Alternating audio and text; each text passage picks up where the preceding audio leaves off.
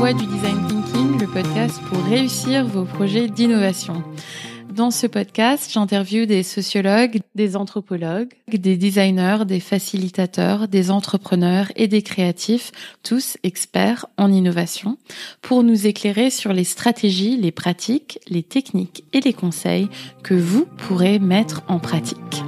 Je m'appelle Inès Béatrix et vous écoutez Les Voix du Design Thinking.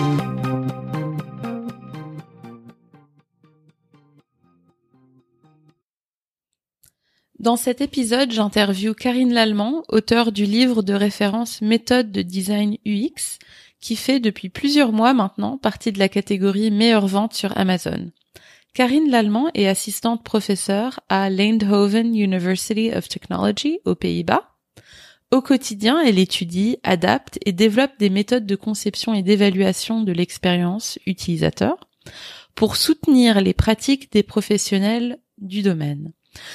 Conférencière internationale, Karine intervient comme oratrice dans des événements académiques et professionnels majeurs du domaine UX.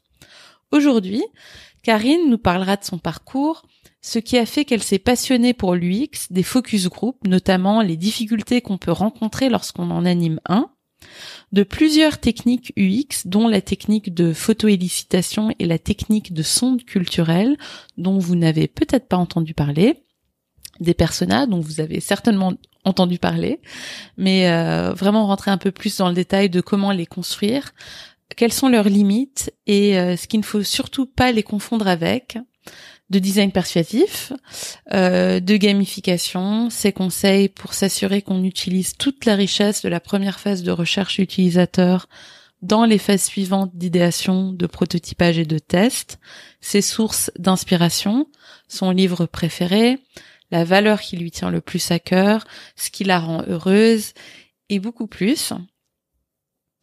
Et maintenant, l'interview avec Karine. Alors Karine, je commence notre interview par une question sur ton parcours. Euh, qu'est-ce qui t'a décidé à te spécialiser en UX Est-ce qu'il y a eu un moment, une rencontre ou une expérience particulière qui t'a poussé à prendre cette direction? Ah, Alors moi j'ai fait des études en psycho euh, à la base et je me suis rendu compte vite que la psychoclinique, par exemple, c'était pas mon truc. Et j'ai eu la chance à l'université de Lorraine où euh, j'étudiais, euh, il y avait un cursus psychologie du travail ergonomie.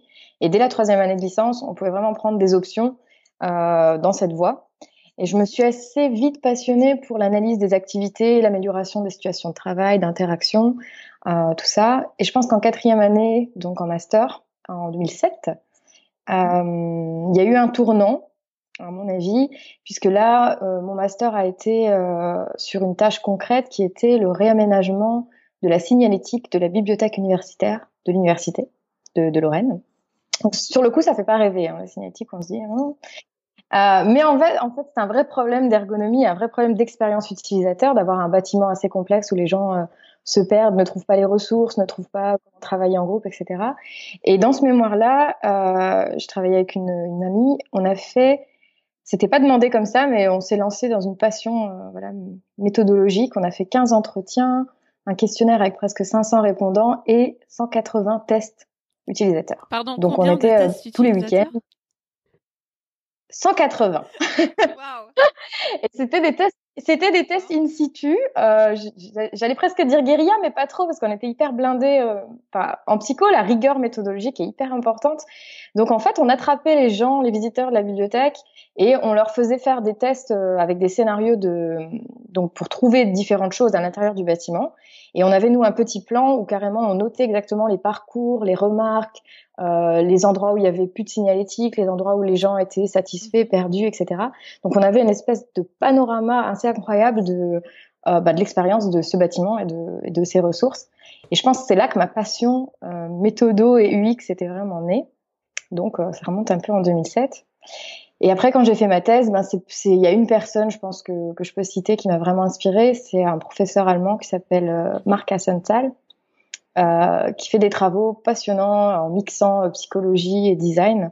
Euh, c'est très très inspirant, voilà. Et donc là, c'est l'UX tel que je l'étudie aujourd'hui, ça, ça vient vraiment un petit peu de ces travaux-là. Puis après, il y en a eu d'autres, voilà. Quand tu parles du travail de Mark Hassenzel, euh, qui t'a beaucoup inspiré et qui mixe psychologie et design, de quoi s'agit-il? Est-ce que tu peux nous éclairer un peu sur le lien entre la psychologie et euh, le design? Alors en fait, quand on dit psychologie, c'est vrai que les gens ont du mal à faire le lien avec l'expérience utilisateur. Enfin, au-delà des biais ou de ces choses-là. Euh, il y a deux grands aspects dans la psychologie qui, qui sont très importants dans l'étude de l'UX. Bon, déjà, rappelons-nous que l'UX, c'est de l'expérience humaine. Et qui étudie l'expérience humaine? Ben, Les sciences humaines, comme la psycho, la socio, l'ethno, euh, toutes ces sciences-là. Donc en psychologie, dans les études, on fait euh, énorme, on apprend énormément les techniques d'entretien, les techniques d'observation, euh, l'empathie, tout ça, c'est des notions qui sont apprises en psycho. Et puis ensuite, on a un versant donc psychocognitif, psychosocial, où on apprend effectivement les biais, mais aussi le fonctionnement de la mémoire, le fonctionnement euh, du raisonnement humain, comment les gens font de la résolution de problèmes, comment les gens, euh, la perception, même au niveau biologique. Et tout ça, effectivement, bah, ça, ça joue complètement dans notre rapport aux interfaces et aux interactions. J'ai lu ton livre Méthode UX. En fait, je viens de le terminer. Euh, je l'ai trouvé euh, très complet, très clair, vraiment très bien. Et euh, je me demandais, qu'est-ce qui t'a motivé à l'écrire? Ah, alors, pas mal de facteurs, mais je l'ai pensé en fait beaucoup plus tôt que, sa sortie. au début de ma thèse, au début de ma thèse, je voulais étudier les facteurs qui impactaient l'expérience, un peu de manière théorique. Et je me suis rendu compte que pour étudier les facteurs qui impactent l'expérience, il me fallait des outils pour mesurer l'expérience, n'est-ce pas? Euh, malheureusement, le champ était assez jeune, donc il y avait des outils qui venaient d'autres disciplines, mais c'était difficile de trouver des choses. Donc là, j'ai commencé à me dire, ok, il va falloir, si tu veux faire une thèse euh, sur la modélisation de l'expérience, il faut déjà que tu inventes tes outils ou que tu en trouves. Donc j'ai commencé à faire de grandes reviews, euh, revues de littérature avec tous les outils, les méthodes qui pouvaient exister dans les différents champs disciplinaires. Euh, et je me suis dit à partir de, je sais pas, ça devait être 2012, 2013, ah, ce serait cool d'écrire un livre où on, aurait cette, ces 30, à la base c'était 50 dans mon idée d'ailleurs, 50 méthodes de design UX. Euh, et ensuite ça c'est l'envie, enfin la concrétisation, ça s'est fait parce que j'étais impliquée dans l'association FLUPA, donc qui est l'association euh, des professionnels de l'expérience utilisateur, en tant que secrétaire puis en tant que vice-présidente. Et du coup au début, c'était une petite association locale, ça n'avait pas du tout l'envergure que ça a à présent. Et on donnait un peu des conférences nous-mêmes, les uns les autres, parce qu'on n'avait pas de budget. Donc on essayait de rassembler un peu la communauté, puis c'était euh, nous-mêmes qui donnions les ateliers ou les conférences. Euh, et moi, j'avais tous ces outils que j'avais découverts dans, bah, dans la littérature plutôt scientifique, mais pas uniquement. Et je me suis mis à donner des ateliers euh, et à présenter ces outils. Et je me souviens de, de, de plusieurs moments où en fait euh, je me retrouve devant plein de pros qui étaient euh, ben, théoriquement plus expérimentés que moi. Euh, et j'avais un petit peu le trac de me dire est-ce que peut-être ils connaissent déjà tout ce que je vais leur raconter? Donc peut-être tous les outils que je vais présenter ben en fait c'est rien de nouveau puis ça va être voilà mon atelier va pas être top. Et il y avait notamment un outil qui s'appelle l'attractif qu'entre temps est devenu un petit peu connu parce que enfin attractif. Donc c'est un questionnaire. Euh, donc, et cet outil, donc je, c'était un questionnaire qui était développé par les chercheurs en 2003. Et moi, je commençais à en parler vers 2012-2013. Donc, ça faisait plus de dix ans qu'il était utilisé dans la recherche comme une échelle d'évaluation de l'expérience utilisateur. Et je me rends compte que les pros en face de moi n'en ont jamais entendu parler. Aucun. Personne. Et qu'ils utilisent tous pour mesurer l'expérience utilisateur le euh, questionnaire qu'on appelle SUS, le System Usability Scale, qui date des années 80 et qu'en fait, euh, ben voilà, il y a 20 ans d'écart entre euh, l'outil qu'ils utilisent euh, et les outils les plus récents, voire même 25 ans d'écart. et là, ça me fait un petit peu un choc et je me dis, ok, les chercheurs, on, enfin, on est mauvais parce que si on travaille pour impacter finalement la pratique et que dix ans plus tard, il y a toujours personne qui est au courant des choses qu'on a fait alors qu'elles sont pragmatiques et utilisables, c'est qu'il y a vraiment un fossé. À, enfin, il faut vraiment créer des ponts avec les avec les pros. Et à partir de ce jour-là, je me suis dit, voilà, il y a un besoin euh, de ressources méthodo pour les Français, euh, parce qu'il y avait quelque chose, il y avait des choses en anglais évidemment qui, qui, qui apparaissaient, mais rien en français. Et euh, voilà, c'est là que ça s'est concrétisé et que qu'on a commencé à écrire. Donc, je voulais te poser euh, quelques questions sur euh, les focus group qui servent donc à, tester des hypothèses, mais tout aussi important à récolter des informations euh, supplémentaires sur les utilisateurs. Et euh, un problème que j'ai remarqué en faisant des focus groups, c'est qu'il y a souvent un participant euh, qui influence le reste du groupe ou qui monopolise euh, la conversation. Est-ce qu'il y a quelque chose que tu dis ou que tu fais pour casser une mauvaise dynamique de groupe qui commence à s'installer? Euh, alors ouais, je pense que c'est pas un problème que tu es la seule à rencontrer. Euh, ça arrive tout le temps. Ça m'est arrivé au début de cette semaine encore. Euh, donc c'est très fréquent en réalité. D'ailleurs, c'est pas c'est pas une mauvaise intention non plus de la part de ces participants. Hein. C'est juste qu'ils ont envie de s'exprimer ou qu'ils ont une personnalité euh, plus dominante. Euh, alors la première clé dans la gestion d'un focus group, je dirais que c'est de repérer un peu dès le départ les même quand on accueille les gens, ça peut se voir euh, un peu les dynamiques qui peuvent s'installer. Donc il y en a qui tout de suite ont l'air plus prolifiques, d'autres qui auraient l'air un peu plus en retrait, etc. Et donc si tu les repères un peu dès le début, tu arrives mieux à distribuer la parole euh, dès le début pour pas que cette dynamique s'installe. Et en général, ce qui est bon de faire, c'est de donner la parole un peu en dernier à ces gens qui ont l'air plus euh, expansifs, prolifiques, quoi, euh, de manière à ce que ils déjà biaisent pas trop, qu'ils impressionnent pas trop les autres avec un avis très tranché et puis très long. Euh, donc voilà, essayez, dès le début de répartir la parole comme ça. Mhm. Après, tu vas pas poser par exemple une question au groupe, mais plutôt poser des questions à différents membres du groupe. Alors non, je suis pose des questions au groupe. Par contre, la personne vers qui tu orientes ton regard lorsque tu poses la fin de la question, c'est la personne qui va se sentir concernée d'avoir la parole. Et si personne n'ose la prendre tout de suite, là, tu peux dire tout de suite, enfin voilà, euh, Marie, qu'est-ce que vous en pensez? Enfin, comme ça, ça lance vers une personne particulière. Il y a beaucoup de choses qui se jouent dans le regard, dans, les focus group, dans l'animation.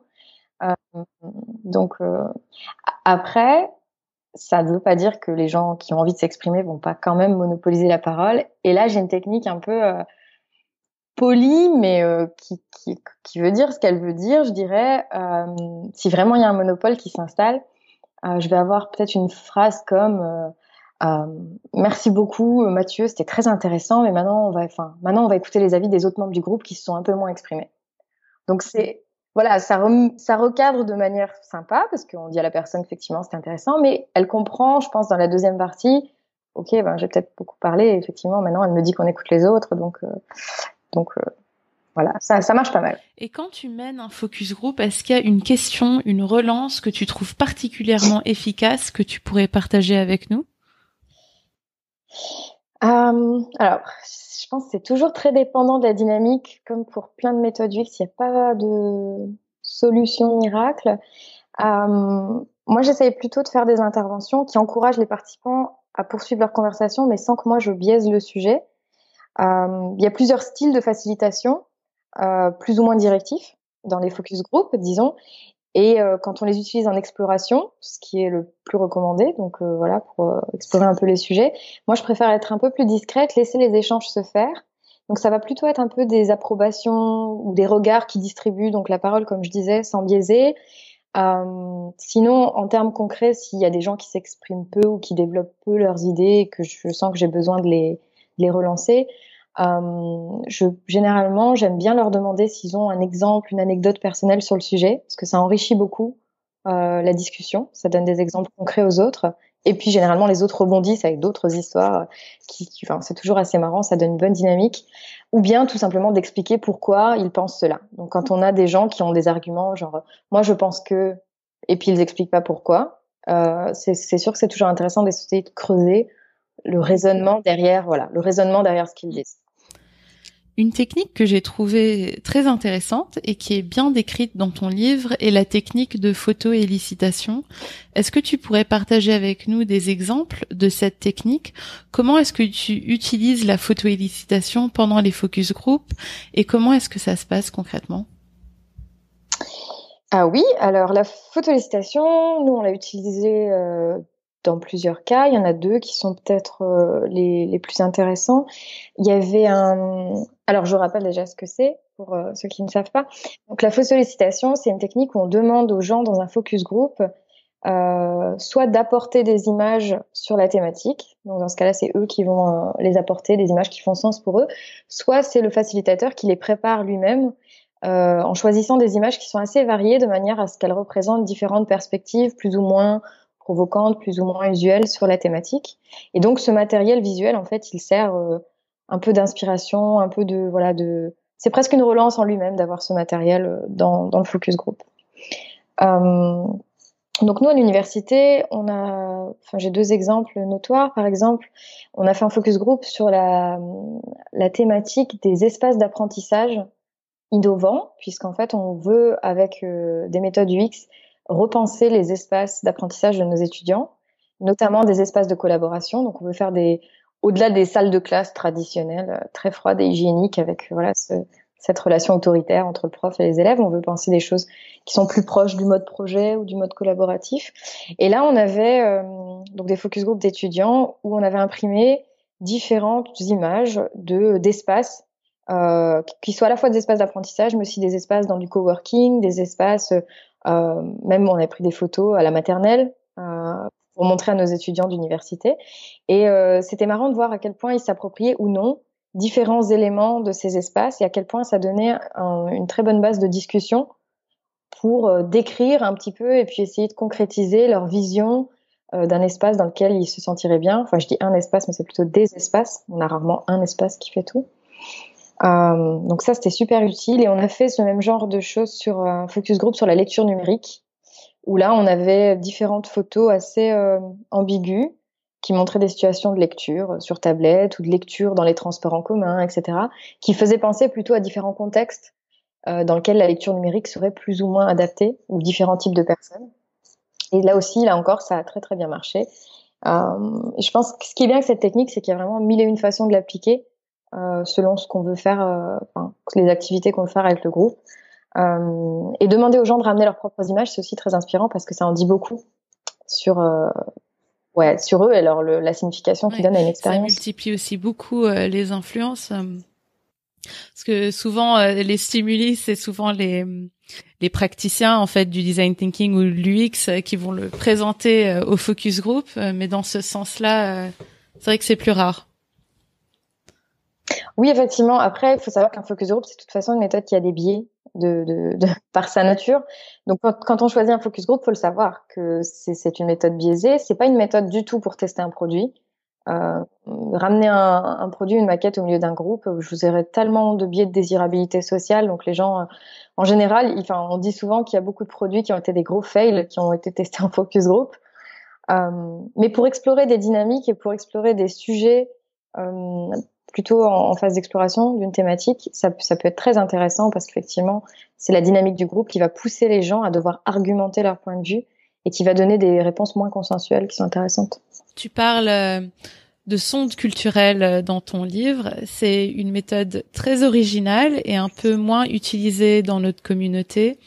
Pourrais-tu expliquer ce que c'est et euh, me parler aussi d'une sonde culturelle que tu as utilisée?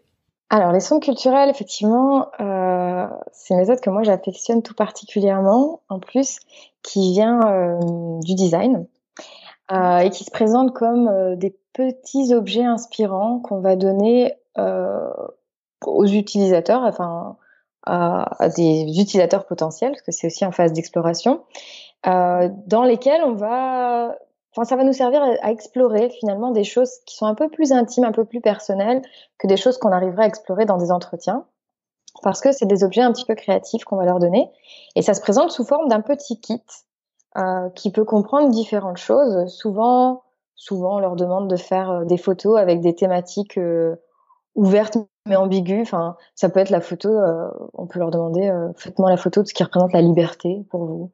Faites-moi la photo de ce qui représente euh, l'éloignement. Euh, enfin voilà, il y a différentes thématiques et, et, ça peut être plus ou moins provocateur. Euh, ce qui est fantastique avec les centres culturels, c'est qu'effectivement, ça instaure une espèce de relation euh, avec le concepteur et les gens trouvent ça très ludique généralement. Donc c'est aussi une bonne une expérience pour les participants. Euh, et initialement, donc pour vous donner, j'ai un exemple de, de projet dans dans lequel ça a été inventé, c'est Bill Gaver, qui est un, designer, prof de design euh, anglais, qui voulait explorer dans le cadre d'un projet européen, donc c'est un projet de recherche, il voulait imaginer de nouvelles solutions pour faciliter l'interaction des personnes âgées dans des communautés. Donc, ils se demandaient comment la technologie pourrait aider en fait euh, ces personnes âgées à s'intégrer mieux ou à avoir plus de vie dans la communauté. Et il avait trois pays. C'est pour ça que ça s'appelle culturel, vous allez comprendre. Euh, il avait trois sites pilotes pour euh, essayer de trouver des idées de, de ces nouvelles solutions. C'était un site en Italie, un site en Norvège et un site aux Pays-Bas. Et les trois villes, qui étaient les villes test, elles avaient toutes des problématiques très différentes. Il y avait, il y avait une ville euh, assez familiale en Italie, une ville qui était dans, sur un style plus euh, strict, enfin disons euh, aux Pays-Bas. Enfin voilà, il y avait vraiment différents styles et différentes problématiques. Et ce qui était compliqué pour euh, cette équipe anglaise, c'est que c'était euh, pas leur culture. Donc, euh, quand on est euh, anglais, comprendre les personnes âgées ou les villes en Italie, les villes en Norvège, les villes aux Pays-Bas, même s'il y avait des équipes locales, hein, c'était un projet, c'était un projet en collaboration, c'était pas évident. Et donc, du coup, ils se sont dit que ces petits objets permettraient de comprendre en profondeur la culture et aussi de, de finalement d'enlever le fossé qui est entre des générations, puisqu'à l'époque, Bill Gaver, il avait, je pense, la trentaine, et les personnes âgées, évidemment, il y a aussi un fossé. Donc euh, voilà, c'était un peu euh, une nouvelle technique pour explorer ça. Ça a bien marché dans son dans son projet. Et quels sont d'autres objets, euh, d'autres choses euh, qu'on peut inclure dans ce kit de sonde culturelle Alors il y a un peu, ouais, alors c'est complètement libre. Hein, c'est là qu'il faut être créatif.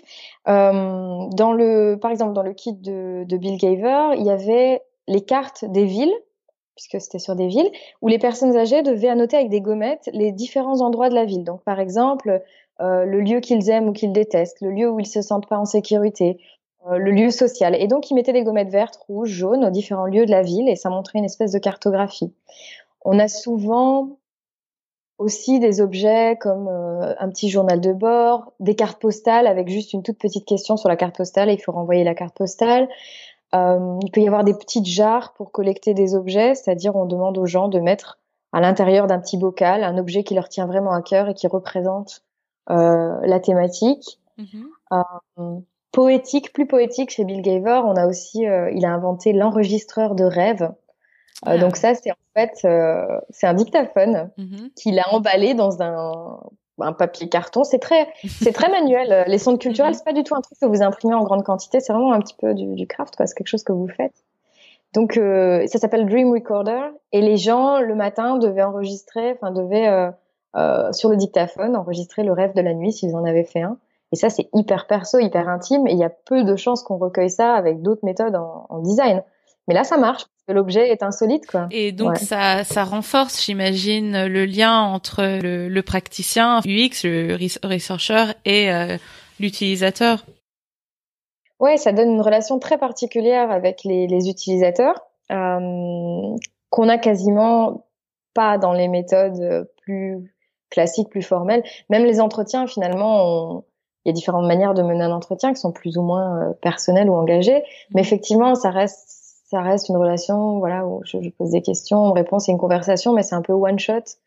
Tandis que les sondes culturelles, les participants, ils doivent avoir cette sensation, pour si on fait des sondes réussies, qu'on a fait ce petit kit comme un cadeau pour eux et que c'est marrant, quoi. C'est des petits objets vraiment euh, inspirants. Il y a un autre objet qui s'appelle le verre à écouter, mhm. euh, qui, qui ça bah, c'est un verre tout bêtement, et euh, les gens le but, c'est de, c'était une étude sur la maison, je crois, donc euh, les, à l'intérieur, la domotique ou je sais plus trop.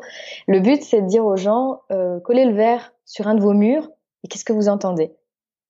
Mm-hmm. et, et, donc on recueille. Alors sur le coup, euh, on peut se dire, mais qu'est-ce qu'on recueille d'intéressant? Enfin, Qu'est-ce qu'on fait avec ça, quoi? Enfin, euh, mais on recueille finalement des morceaux de la vie très privée des gens euh, qui servent de matériel d'inspiration pour la suite du process et qui sont contrairement à toutes les qui sont vraiment des données spéciales par rapport à toutes les données euh, même qualitatives qu'on peut recueillir en exploration euh, parce que Bill Gaver dit ça c'était rigolo quand j'ai écrit le livre sur le chapitre sur cette méthode parce que dans chaque chapitre j'ai euh, une partie qui s'appelle analyse des résultats. Voilà. Et ben, les sondes culturelles ne s'analysent pas. Il n'y a pas au contraire il faudrait pas les analyser. Il faut s'en inspirer. C'est-à-dire qu'on fait des grands murs d'inspiration où on colle les photos, les cartes postales, les objets recueillis, les, les...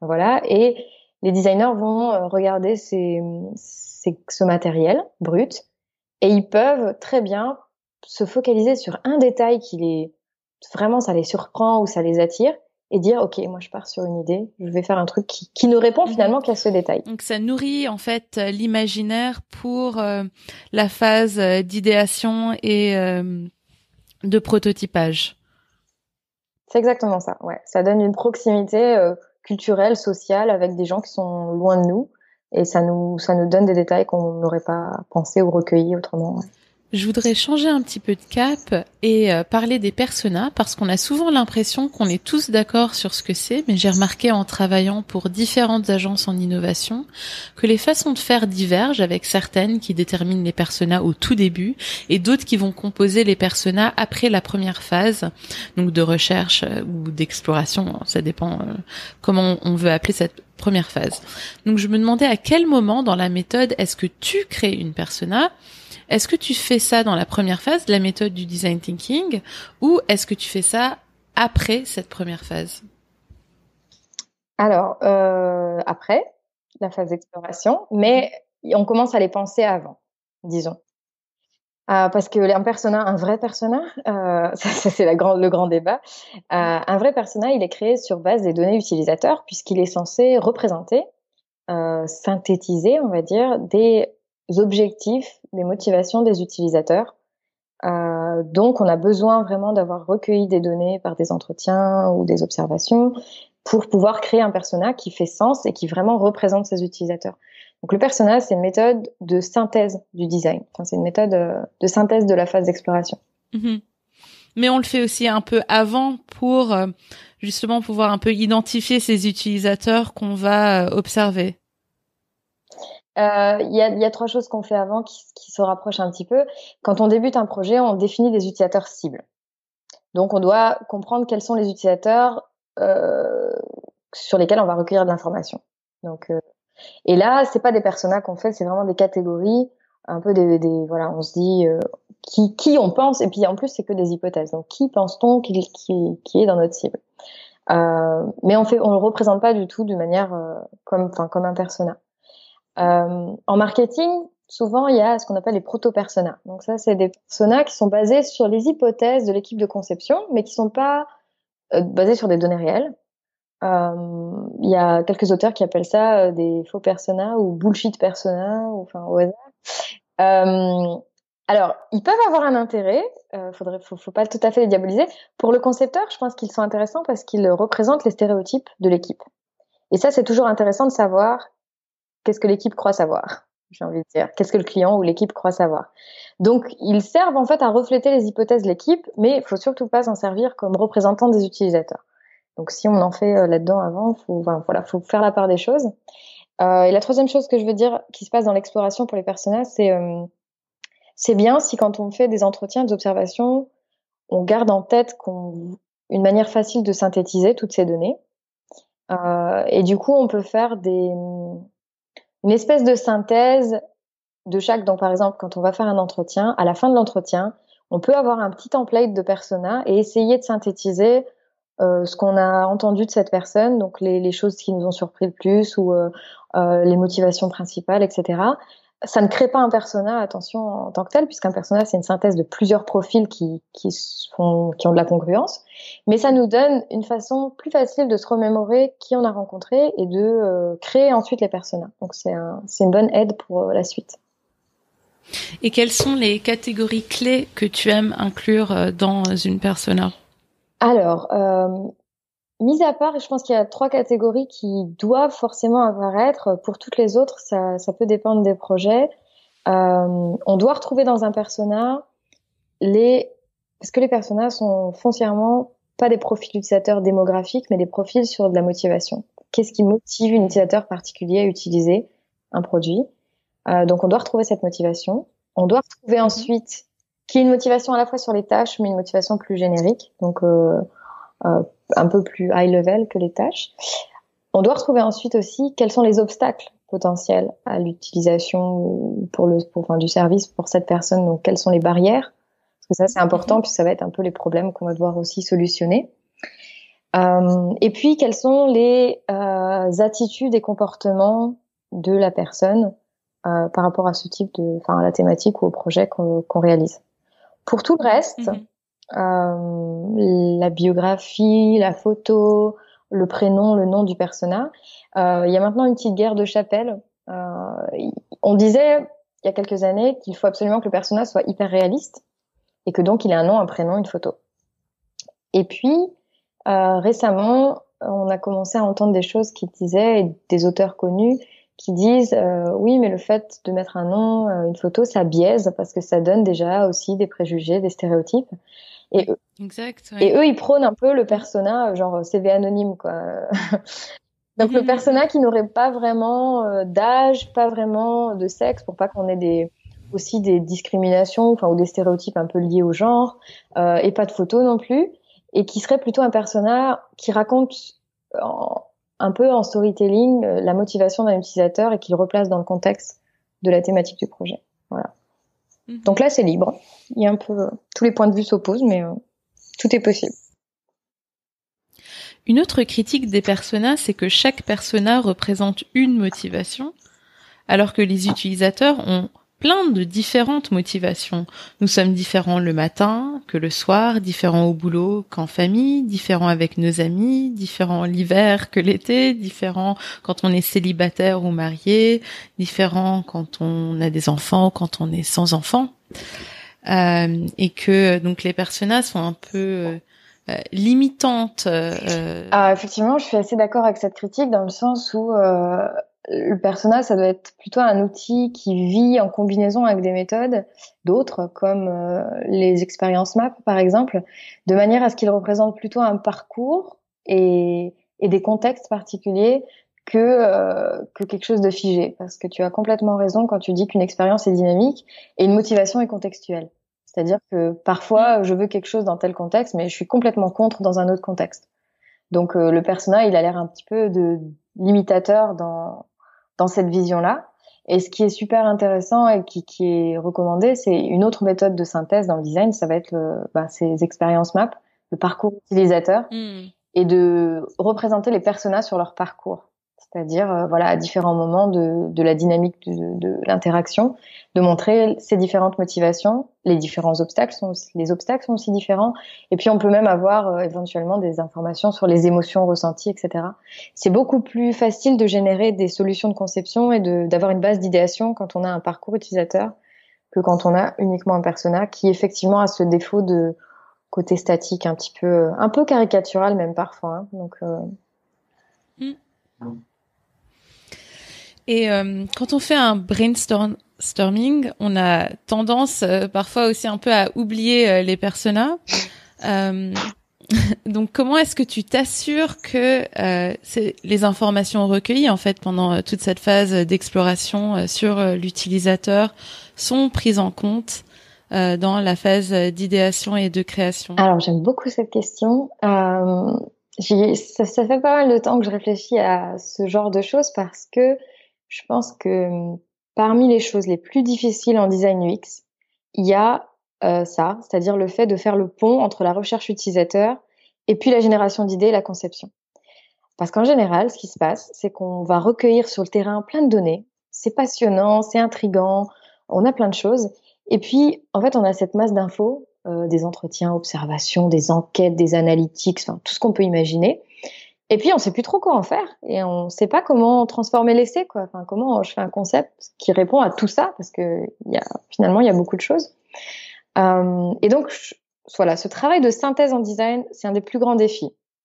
Alors pour aider, on a effectivement les personas, on a les expériences maps qui sont plus dynamiques et concrètes.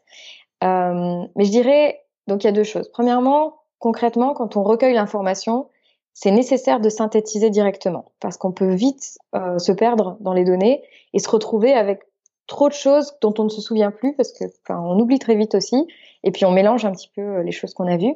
Donc il faut, ça c'est quelque chose que je dis souvent à mes étudiants, c'est prévoyez l'analyse de vos données dès que vous les recueillez. C'est-à-dire qu'est-ce que vous allez en faire? Et ça vous permet aussi d'être plus euh, focalisé sur l'objectif, c'est-à-dire vous allez s'il y a des informations qui vous sont inutiles, ne les demandez pas, vous faites perdre du temps à tout le monde, à vous également. Donc voilà, posez-vous la question, qu'est-ce que vous voulez recueillir Qu'est-ce que vous allez en faire? Euh, Donc par exemple, il y a des petites astuces comme ça auxquelles euh, on, on pense pas forcément.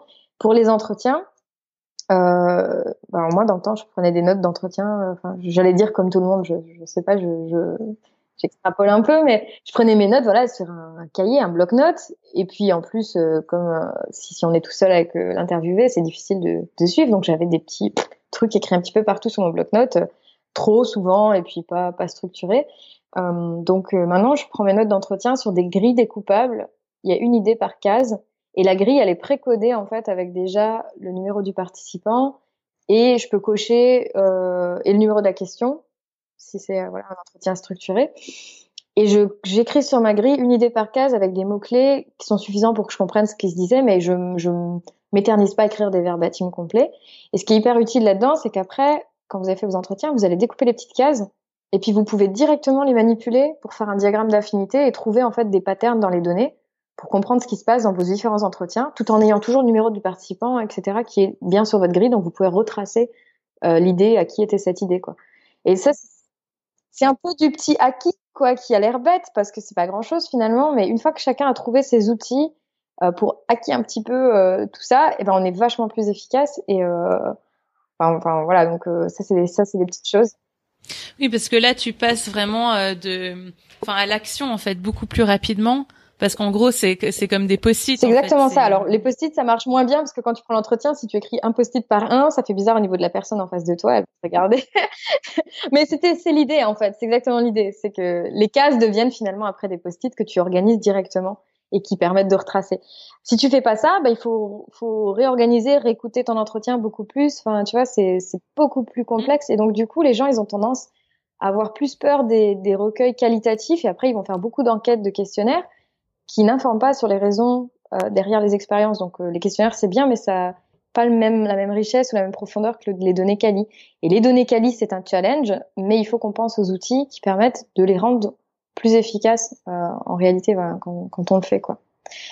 Euh, bon, je suis pas sûre d'avoir répondu bien à ta question. Du coup, je, je peux y revenir. J'ai encore un truc pour les personas, comme tu dis, puisque tu parlais donc euh, mm-hmm. donc ta question, c'était comment on s'assure que pendant un brainstorming ou l'idéation, on se souvient, enfin, on garde en tête ces données.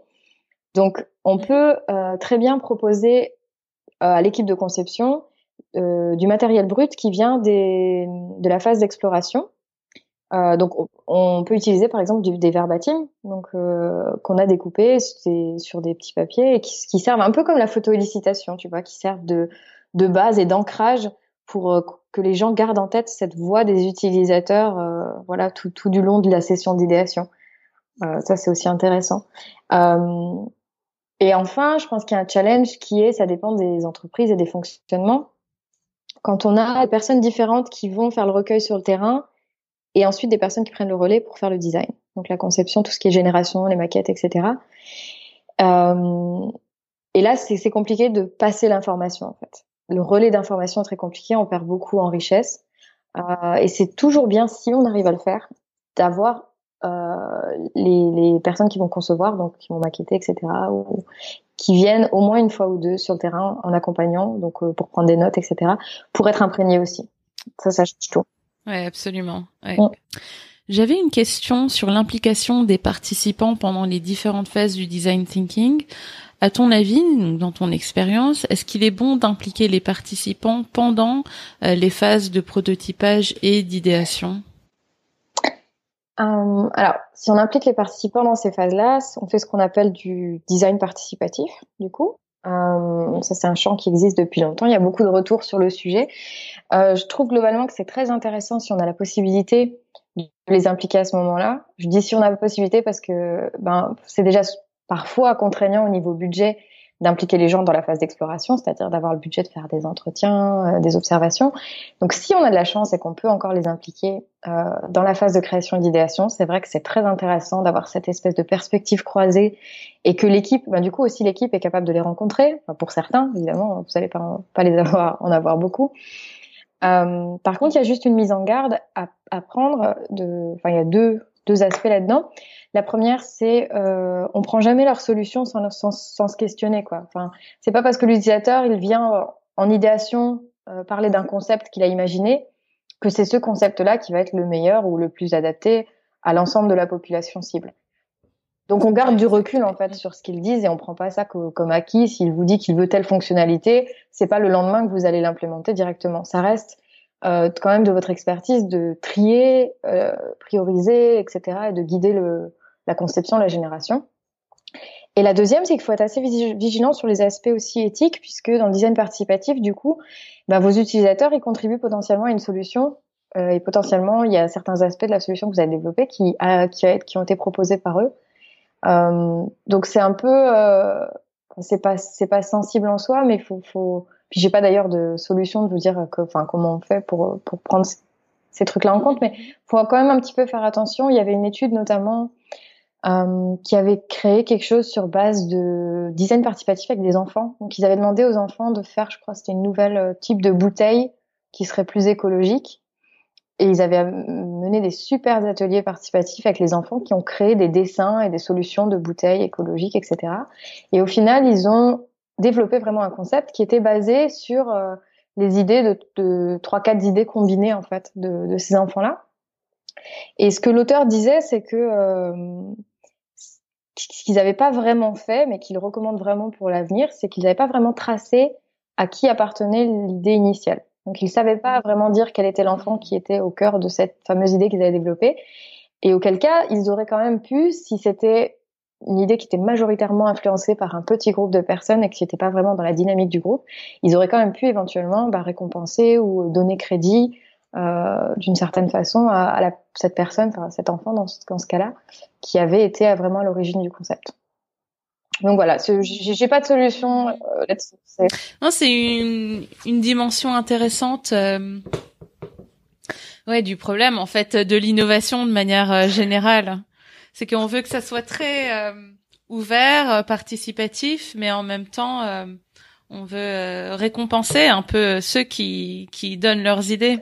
Ouais, puis c'est pareil, il y, a, aussi toutes ces plateformes qui ont, qui ont émergé d'Open Innovation, c'était un petit peu ça aussi. Donc ça, c'était les communautés d'utilisateurs qui ont commencé à donner des idées, etc. Et parmi ces idées, il y a des idées qui sont très bonnes et, euh, et que l'entreprise prenne l'idée d'un côté, c'est le but du jeu sur la plateforme, mais quelle, est la forme Enfin, par quelle forme on récompense un petit peu ça? Parce que c'est pas c'est pas une situation unilatérale où nous on prend tout et puis euh, les personnes n'ont pas de, ouais, de compensation, quoi.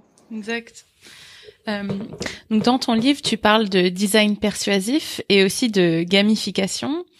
Euh, donc à ton avis, euh, quel est l'avenir euh, de la gamification et euh, du design persuasif? Est-ce que tu penses que ce sont deux tendances qui vont devenir de plus en plus importantes en UX Alors oui et non. Mhm. Alors on peut explorer les deux séparément. Ils sont un petit peu, elles sont proches, mais c'est vrai qu'elles ont des, des, parcours un peu croisés comme ça. Euh, il y a pas mal d'évolutions en cours sur ces deux aspects. Euh, je les ai vus et je les ai aussi du coup euh, analysés un petit peu mieux quand j'ai en écrivant la, deuxième version du livre. Donc je dirais que la gamification, elle a un peu connu son heure de gloire autour de 2013-2015. Euh, mais elle a aussi connu des revers et il y avait beaucoup à cette époque, c'était vraiment tendance. on a comme ça des espèces de vagues de hot topics.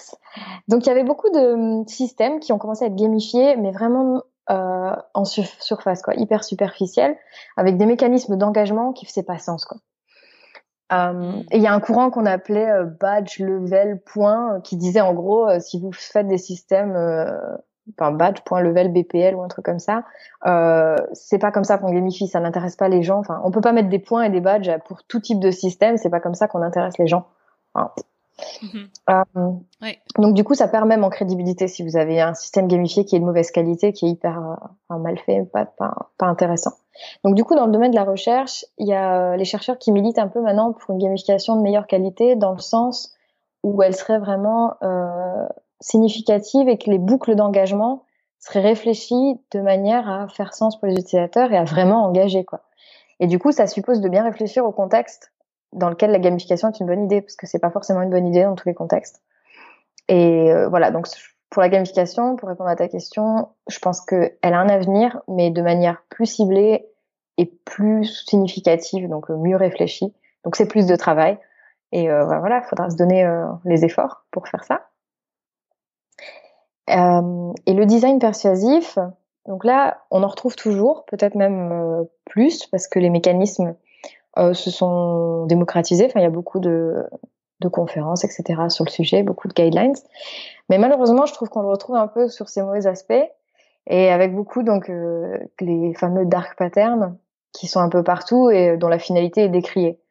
Donc euh, dark pattern, c'est d'inciter l'utilisateur à faire un truc qui n'est pas du tout euh, ce qu'il veut faire, avec des petits, avec des petits trucs sur l'interface, voilà, qui, qui, vous forcent à cliquer quelque part ou qui vous incitent à cliquer quelque part ou alors que c'était pas du tout votre intention. Et euh, dans le design persuasif, on a aussi cet, aspect que on veut l'utiliser finalement pour capter à tout prix l'attention de l'utilisateur et leur faire, lui faire passer le plus de temps possible sur notre appli ou sur notre site. Donc on veut vraiment que les gens deviennent addicts de notre produit puisque c'est comme ça qu'on fait de l'argent, quoi. Et euh, là-dessus, c'est vrai que cette finalité, elle est carrément pas forcément éthique. il y a des voix qui s'élèvent vers un design plus éthique et à la fois dans le sens de pas manipuler, donc de pas avoir de dark pattern dans les interfaces, mais aussi dans le sens de pas capter l'attention constamment euh, des gens parce que c'est c'est pas, enfin je veux dire, c'est pas pour le bien de l'humanité qu'on soit tous euh, collés et addicts à des choses qui sont juste des boucles d'engagement euh, bêtes qui, enfin voilà, qui crée des récompenses un peu euh, superficielles, mais auxquelles les gens vraiment se deviennent addicts. Donc j'espère, pour design persuasif, j'espère que l'avenir ce sera de sortir vraiment de, bah, de cette espèce d'économie de l'attention et d'être vraiment plus éthique. Donc. Oui, mais le design persuasif peut aussi être utilisé pour le bien. Ouais, t'as raison, il est beaucoup utilisé aussi pour le bien, même comment faire pour que les associations caritatives, elles arrivent à récolter plus de fonds, ou comment euh, faire que, ouais, que les gens adoptent des comportements plus sains. Et à la base, c'était ça. Hein. Enfin, je veux dire, quand, quand on parle design persuasif, à la base, les gens avaient cette. Enfin, il y avait beaucoup de e-commerce évidemment, mais on voulait aussi promouvoir le, voilà, le bien individuel et le bien social. Et euh, ça représente assez bien les dilemmes euh, éthiques de notre métier, c'est-à-dire que rien n'est jamais tout noir ou tout blanc. Et euh, c'est aussi de la responsabilité du, du concepteur et de l'équipe de conception de voir si là on persuade pour le bien ou pour le mal, et si euh, on est dans la manipulation euh, ou, si c'est c'est acceptable quoi. Et le seuil de qu'est-ce qui est acceptable est assez difficile à déterminer et ça dépend beaucoup des sensibilités, ça dépend enfin c'est complexe hein, c'est pas on peut pas être éthique en suivant juste un code de conduite euh, c'est un peu plus complexe que ça. Et je voulais te demander maintenant quelle est une innovation UX que tu trouves super? Alors, je dois en croiser sûrement beaucoup. Euh, ah bah, quand on parle de gamification, c'est vrai que ça me fait penser à un truc que j'ai vu, euh, enfin un projet particulier, mais qui, a aussi un truc qui est passé à la télé dernièrement. Euh, dans les hôpitaux, pour les traitements pour enfants, il y a un projet euh, américain, je pense, qui a euh, gamifié le, les examens de faire passer une IRM à des enfants puisque c'est des examens qui sont assez euh, anxiogènes où là ils sont, ils sont, les enfants doivent être enfermés, ça fait beaucoup de bruit, et puis c'est, euh, ils doivent pas bouger. Donc il y a pas mal de challenges là-dedans dans, dans, le fait de faire passer une IRM à des enfants. Et il y a une équipe qui a en fait créé une salle d'IRM qui ressemble à un bateau pirate. Donc euh, le, je, je, crois que l'appareil en lui-même, c'est, ça représente la cale du bateau pirate. Et euh, l'équipe, euh, voilà, dit euh, à l'enfant, il y a, y a une espèce de bande son, etc. aussi, qui dit à l'enfant que maintenant il y a les mauvais pirates qui vont arriver et qui vont se cacher dans la cale du bateau.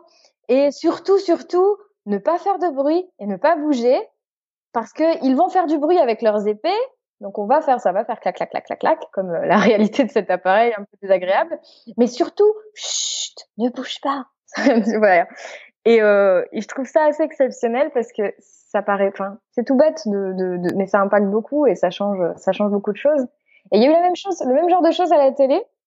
J'ai vu il y a pas si longtemps. Euh, c'est l'hôpital, je crois, de Valenciennes. J'espère que c'est le bon. Je voudrais pas, je voudrais pas leur enlever le crédit de leur bonne idée. Qui a décidé d'acheter des petites voitures électriques pour que les enfants aillent en salle d'opération eux-mêmes à bord de leur voiture électrique. Et, euh, et, dans le reportage, on voit les enfants avec sourire pas possible. Au lieu d'aller en brancard dans la salle d'observation en pleurant et ben voilà. Les enfants choisissent leur petit bolide et ils traversent les couloirs en faisant coucou aux infirmières, euh, super fiers d'être dans leur dans leur petite voiture.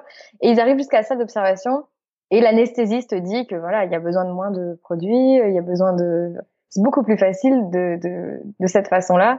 Et je trouve que c'est c'est vraiment super quand on arrive à créer des expériences. C'est pas grand chose d'ailleurs, on se rend compte que enfin voilà, c'est des bonnes idées et je trouve ça génial quand on arrive à créer des expériences positives dans des situations qui sont assez dramatiques donc euh,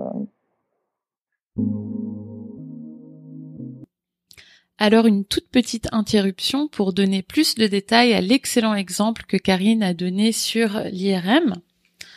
Alors en 2012, Doug Dietz concepteur en chef de GE Imaging Machines, a créé une expérience dans laquelle l'enfant est accueilli dans une pièce décorée selon un thème pirate. La machine à IRM dans laquelle l'enfant est scanné et habillé d'autocollants géants afin de la faire ressembler à un bateau pirate. Une fois dans la pièce, les infirmières lisent un script informant l'enfant que l'aventure va bientôt commencer et de l'importance de ne pas bouger en citant une raison ludique comme par exemple ne pas être découvert par un pirate. Cette innovation design thinking a permis aux enfants de vivre une belle expérience avec un bon nombre d'entre eux qui voulaient même la revivre.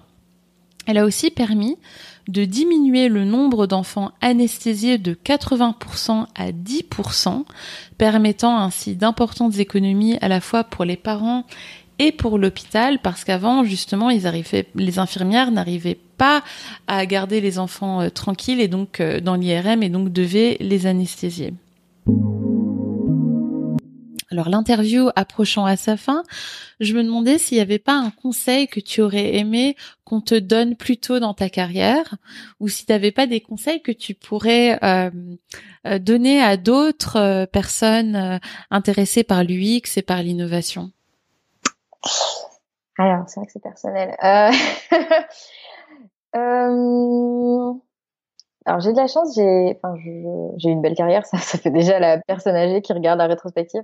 J'ai une belle carrière, enfin, je suis très heureuse dans ce que je fais et j'ai fait, j'ai eu la chance de pouvoir faire les bons choix ou d'être, euh, d'avoir un petit peu les, les bonnes orientations euh, à différents moments. Donc, j'ai déjà, j'ai pas de regrets personnellement sur ma propre carrière du coup, il n'y a pas de conseil absolu que, que j'ai manqué et qu'on devrait me donner. Enfin, enfin, je me suis pas dit, oh là là, si on, je me dis pas, si on m'avait dit ça, ça aurait changé toute ma vie. Euh, donc, je, je, déjà, c'est très bien comme ça. Par contre, peut-être si je peux donner un conseil qui servira peut-être aux jeunes euh, designers.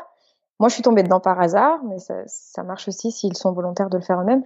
C'est d'essayer de s'impliquer dans la communauté, euh, ça peut être dans des associations, dans l'organisation d'événements, ça peut être.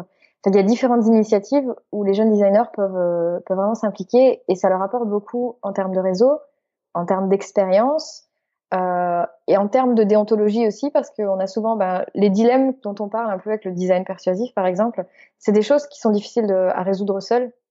Et euh, c'est dans le partage que souvent on trouve ben, des gens qui ont été confrontés à la même chose ou qui ont Enfin voilà. Et, et je pense que c'est indispensable. C'est un, un, métier. On a tendance à, comme dans tous les métiers, hein, c'est sûr, sur le marché, on est peut-être en concurrence parfois avec d'autres designers sur des postes ou avec des clients. Mais je pense que c'est un métier qui est tellement complexe qu'on a besoin de partage et on a besoin aussi d'actualiser toujours ses connaissances. Euh, donc, euh, ouais, un des conseils, c'est euh, partagez, impliquez-vous, euh, faites un peu des side projects, faites-vous plaisir et essayez d'apprendre constamment. Est-ce que tu as un réseau ou des réseaux euh, que tu recommanderais? Oui, alors il y a plusieurs réseaux euh, en France qui, qui, sont sur le design UX. Il y a Flupa, il y a la très bonne initiative de designer éthique aussi. Mhm. Euh, il y a l'association IXD qui a des, des, ah, des antennes locales, pardon. C'est IXD IXD pour Interaction Design. notamment à Lyon. Euh, il y a, je, je, je vais en vexer certains, certains si je les oublie. Il y a UX qui fait qui fait des très belles choses. Enfin, il y en a plein un petit peu partout. Et quand il y en a pas, eh ben il suffit de les créer. Euh, faut regarder sur les meet-up, faut regarder un peu sur euh, voilà. Il y a plein de choses, plein de gens qui sont prêts à faire des choses. Et c'est pas si dur même de lancer sa propre initiative. Et euh, voilà, lancez-vous. Très bien. Est-ce qu'il y a quelqu'un qui t'inspire particulièrement en, UX ah, Il y a beaucoup de gens qui m'inspirent. Euh, mes collègues chercheurs à travers le monde m'inspirent beaucoup. Les professionnels m'inspirent beaucoup. Euh, alors, si on doit citer des gens, enfin, des, identifier des personnes. Euh, en général, je suis, je suis, beaucoup inspirée par les gens qui, un peu par leur liberté ou leur créativité ou leur singularité, font bouger les choses. Donc, je sais pas, alors, allez, J'ai euh, mon ami Calvo, qui est un écrivain de science-fiction qui, qui, est complètement singulier et qui est absolument extraordinaire en termes d'inspiration. Euh, son dernier livre s'appelle Toxoplasma, donc c'est assez déjanté, mais c'est vraiment cool aussi de, de, sortir un peu des sentiers battus. Euh, J'ai aussi euh, un ami en Angleterre qui fait du, de la facilitation graphique. Donc j'aime beaucoup les gens qui font de la facilitation graphique en général. Euh, mais alors lui, il a une particularité, il s'est lancé dans une BD euh, qui décrit les aventures de son père, et son père est le dernier pêcheur d'anguilles d'Angleterre. Donc ça c'est le... Et, son père, il a, il a deux chiens, il a, il a vraiment l'air un peu hirsute, les cheveux ébouriffés comme ça, puis ça l'a carrément amené, euh, son métier l'a amené à la garden party de la reine Elisabeth, enfin c'est et c'est des vraies histoires et c'est super cool cette espèce d'hommage à son père qui est assez spécial, assez particulier, voilà. Il s'appelle comment euh... Chris Spalton. Et la BD s'appelle The Hillman's Chronicle. C'est vraiment cool, c'est gratuit. Enfin, les gens peuvent la télécharger en échange d'un don euh, de leur choix. C'est vraiment cool et je trouve, enfin, voilà, j'encourage ça. Et après, il y a aussi les aventuriers, les grands explorateurs qui, qui m'inspirent pas mal. Euh, Bertrand Picard, par exemple, avec son projet Solar Impulse. Euh, puis là, c'est particulier parce que Bertrand, il est pilote de montgolfière, donc euh, voilà, moi, je suis, euh, je suis en train de passer ma licence, donc je suis une grande fan de montgolfière. Ah mais waouh Ah c'est ok. Mais en plus là, je suis très impressionnée par la diversité euh, de tes amis en fait. Ah ben je, je, je crois que je suis très attirée par les gens atypiques en général, donc j'ai j'ai beaucoup de gens atypiques autour de moi et j'adore ça et je trouve que c'est je trouve que c'est beau d'être euh, singulier. Enfin, c'est comme une expression vraiment personnelle et j'adore les gens qui, qui osent s'exprimer et je, enfin, ouais, je trouve ça, je trouve ça vraiment cool. Donc, euh, voilà. Et est-ce est qu'il y a un livre qui t'inspire? Ça c'est pareil. Un seul, c'est compliqué. Ah, une bibliothèque. Alors, au risque de paraître euh, enfantine et, euh, et euh, et que ce soit pas ce qu'on attend du tout d'une de, d'une réponse comme ça. Depuis toujours, euh, je suis inspirée par Le Petit Prince. Alors c'est très aussi euh, consensuel de dire ça parce que c'est un livre que tout le monde a à peu près lu ou aime. Euh, mais je me suis rendu compte que euh, je l'ai relu en étant adulte plusieurs fois. Et ce qui est très drôle avec ce livre, je sais pas si c'est que moi ou c'est qu'évidemment il va beaucoup plus loin que ce qu'un enfant peut percevoir dans la philosophie euh, de ce qu'Antoine de Saint-Exupéry décrit. Mais il a toujours résonné à différents, différents moments euh, différemment, c'est-à-dire que j'ai eu des niveaux de lecture complètement différents à chaque fois. Euh, et j'ai lu aussi les manuscrits, enfin le manuscrit initial avec les corrections, etc. Euh, et euh, ouais, je trouve que c'est une source d'inspiration, donc ça paraît peut-être euh, voilà, c'est pas forcément ce qu'on attend de dire. On attend peut-être des, des, tous les livres du moment en UX design, mais mais c'est marrant en fait ce choix de livre parce que je l'ai lu quand j'étais petite et il m'avait pas du tout plu. Et c'est en le lisant euh, plus tard que je me suis rendu compte que c'était un livre mais merveilleux. C'est un livre philosophique, hein, poétique, euh, c'est philosophique, ça, ça, questionne beaucoup. Moi, j'adore ce livre. Je pense que c'est même quand on a un peu de recul par rapport presque à son enfance. Euh, qu'on peut vraiment l'apprécier. Enfin, en tout cas, ça a été mon expérience. Et oui, je vois très bien ce que tu veux dire par avoir plusieurs niveaux de lecture à chaque fois que tu le tu le relis. alors, est-ce qu'il y a une valeur qui te tient particulièrement à cœur? Euh, le partage, alors ça j'ai déjà un peu dit, je pense que c'est vraiment important. Et la singularité. Enfin, je trouve que l'expression de l'individualité de chacun, bah, dans le respect évidemment, enfin voilà. Enfin, mais euh, ouais, oser s'exprimer, le côté euh, singulier, euh, très personnel et très. Pour moi, c'est une forme de partage d'ailleurs. c'est quand les gens expriment vraiment toute leur créativité et c'est un peu Enfin, dans le cas de, si on prend le cas de Calvo ou de Chris Palton, c'est vraiment, c'est un peu euh, donner un peu de soi au monde, quoi. C'est rigolo. Donc, euh, ce serait sûrement ça. Et pour terminer, quelques phrases à compléter. Euh, D'ailleurs, cet exercice a été inspiré par un exercice que tu recommandes dans ton livre. euh, J'ai utilisé les méthodes de brainstorming pour Oh, pour beaucoup de choses. Euh, pour amener mon équipe à avoir une nouvelle dynamique. Mhm. Et je me sens le mieux quand? J'ai fini de parler pendant une heure. euh, non, non, non. euh, non, non, non, non, non. Euh, je me sens vraiment le mieux quand je vois les paysages d'en haut dans ma montgolfière. C'est euh, exceptionnel. Ah. ouais. Ah ben, je ne peux qu'imaginer. ok, bah merci beaucoup Karine. Merci beaucoup. Super de t'avoir. Et plaisir partagé. Si vous voulez en savoir encore plus sur le design thinking, rendez-vous sur mon blog où vous pourrez vous abonner à ma newsletter pour recevoir une à deux fois par mois des articles de grande qualité sur la pratique des méthodes d'innovation et du contenu exclusif que je ne partage que par mail.